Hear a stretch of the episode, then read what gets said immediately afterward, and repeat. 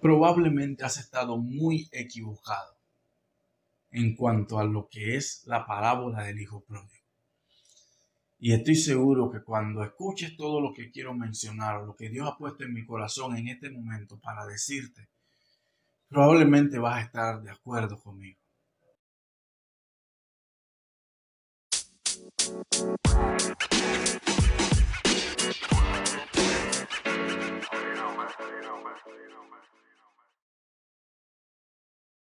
En un video anterior hablando sobre el hijo pródigo, de la parábola del hijo pródigo en Lucas capítulo 15, eh, hablé un poco y, voy a dejártelo aquí arribita para que puedas ir y, mirarlo si quieres poner este en pausa, vas y miras el otro y luego regresas para que puedas eh, eh, tener el panorama completo de lo que es la parábola del hijo pródigo en Lucas capítulo 15.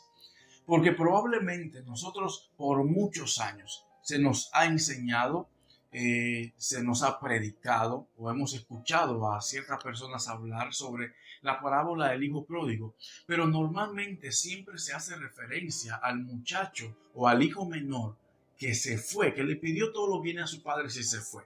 Y todo eso lo explico en el video eh, anterior sobre la primera parte del hijo pródigo.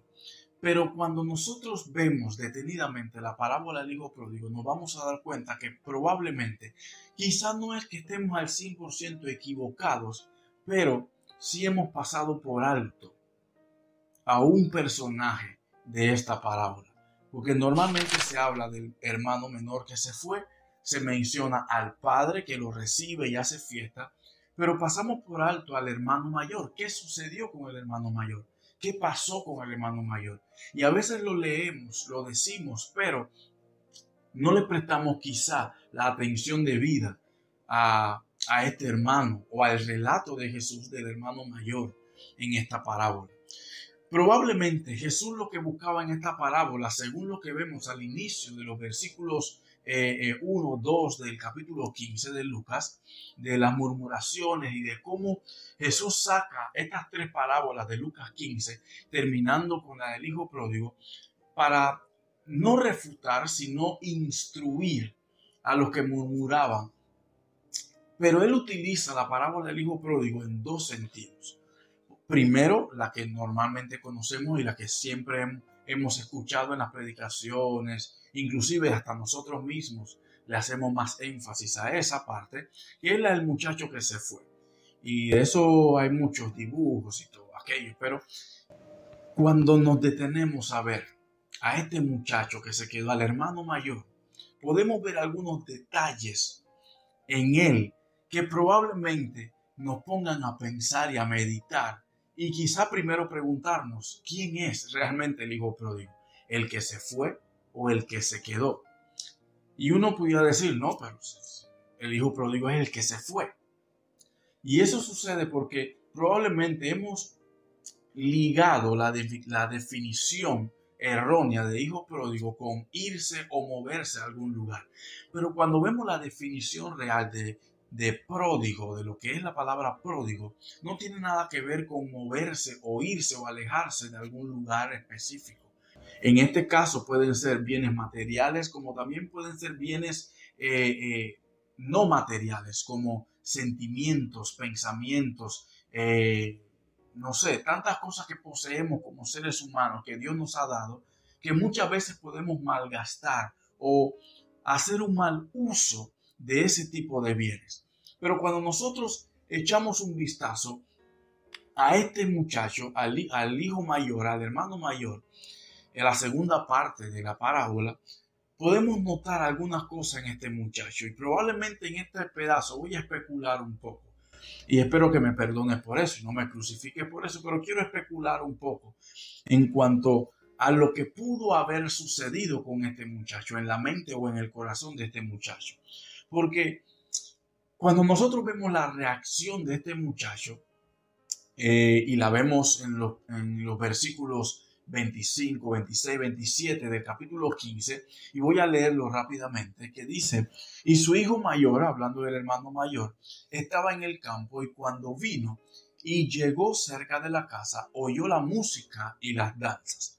Y llamando a uno de los criados le preguntó qué era aquello. Él le dijo, tu hermano ha venido y tu padre ha hecho matar el becerro gordo por haberle recibido bueno y sano. Y aquí es donde viene la reacción en el versículo 28 de este muchacho. Entonces se enojó y no quería entrar. Salió por tanto su padre y le rogaba que entrase. Y es aquí donde vemos los detalles, los primeros detalles de este muchacho. Aquí donde vamos a especular un poco. Y nuevamente ruego que me perdones. No quiero cambiar lo que la Biblia enseña, ni agregar, ni quitar nada. Pero quiero usar un poco la imaginación para poder entender por qué la reacción de este muchacho.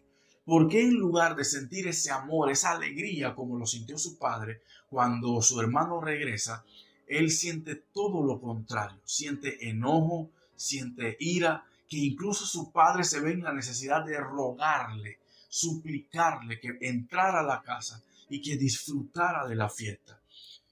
Probablemente este muchacho pudo haber sentido alegría cuando su hermano se fue, por muchas razones que podamos pensar.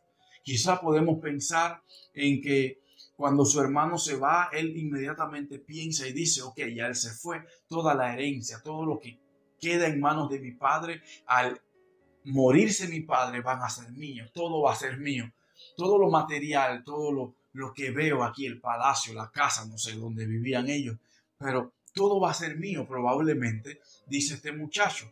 Pero cuando su hermano regresa, es como si algo le estuvieran arrebatando de sus manos como si él tenía ya en sus manos o, tenía la posesión de algo tan valioso que su hermano al llegar se lo estaba quitando, quizás no al 100%, pero una gran parte de ello, hablando y especulando sobre los bienes materiales. Y probablemente este muchacho sentía todo eso, sentía que, que algo le arrancaban, que algo le quitaban, que quizás estaba trabajando por gusto. Pero cuando nosotros nos detenemos y pensamos un poco en la reacción de este muchacho, yo creo que podemos decir que mucho o muchos, y quizá quiero incluirme también en eso, hemos caído en eso. ¿En qué sentido? En el sentido de que muchas veces ah, estamos en casa del Padre, estamos en el redil del Padre, estamos trabajando para el Padre, haciendo ministerio con el Padre. Estamos haciendo todo pegado de la mano del Padre, sin alejarnos, sin irnos a ninguna parte, pero no lo estamos disfrutando. Lo estamos haciendo por algún beneficio o lo estamos haciendo por, no sé, obligación o por querer agradar a otros, querer agradar a nuestros seres queridos, querer agradar al pastor. No lo sé tantos motivos, no sé cuál es tu caso, pero una de las cosas que yo en lo personal llegué a entender hace mucho tiempo era que yo no tenía que hacer nada para agradar a nadie. Parece algo tonto y algo que, ah, que todo el mundo sabe, pero realmente hace muchos años, cuando era un poco más cuando era adolescente más bien, cuando era un poco más eh, pequeño en edad, muchas cosas yo hacía para que otras personas no hablaran mal de mí o pensaran bien de mí o dijeran, oh, este muchacho sí tiene amor por la obra, a pesar de su corta edad. Esa era mi realidad, porque a pesar de que estaba ahí constante con el Padre, estaba ahí pegado, mi corazón estaba lejos de casa. Mi mente, mi pensamiento, mis sentimientos estaban lejos de casa, exactamente como la del hijo menor. Quizá presente en el lugar pero mentalmente lejos. Y eso probablemente me llevó a pensar que yo era mentalmente pródigo. Quizá no había abandonado mi casa, no había abandonado la casa de mi, de mi Padre Celestial, pero mi mente y mi corazón estaban lejos de lo que era estar cerca del Padre. Y cuando nosotros nos damos cuenta de, de, de cómo era el corazón, quizás aquel que había en el corazón de este hermano mayor. Podamos, podemos quizás nosotros reflejarnos en eso, mirarnos en ese espejo y quizá analizarnos y, y pensar y decir, ¿Qué siento yo cuando llega una persona nueva a la iglesia y está avanzando tan rápido que probablemente puede que peligre mi puesto en el ministerio? Puede que me quiten, no sé, el puesto de ministro de alabanzas o de predicador principal o no sé, de maestro de escuela dominical. ¿Qué pasa por tu mente? ¿Te alegras por la persona que está llegando o que ha regresado?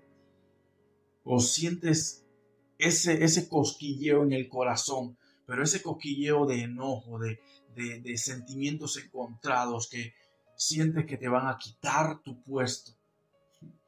Exactamente como lo sintió este hermano mayor. Pero sabes, cuando nosotros nos detenemos a ver esto, a pesar del enojo, a pesar del resentimiento, a pesar de tantas cosas que pudo haber sentido este muchacho, el padre le abraza con sus palabras, le expresa su amor, su compasión, exactamente como lo hace Dios contigo y conmigo.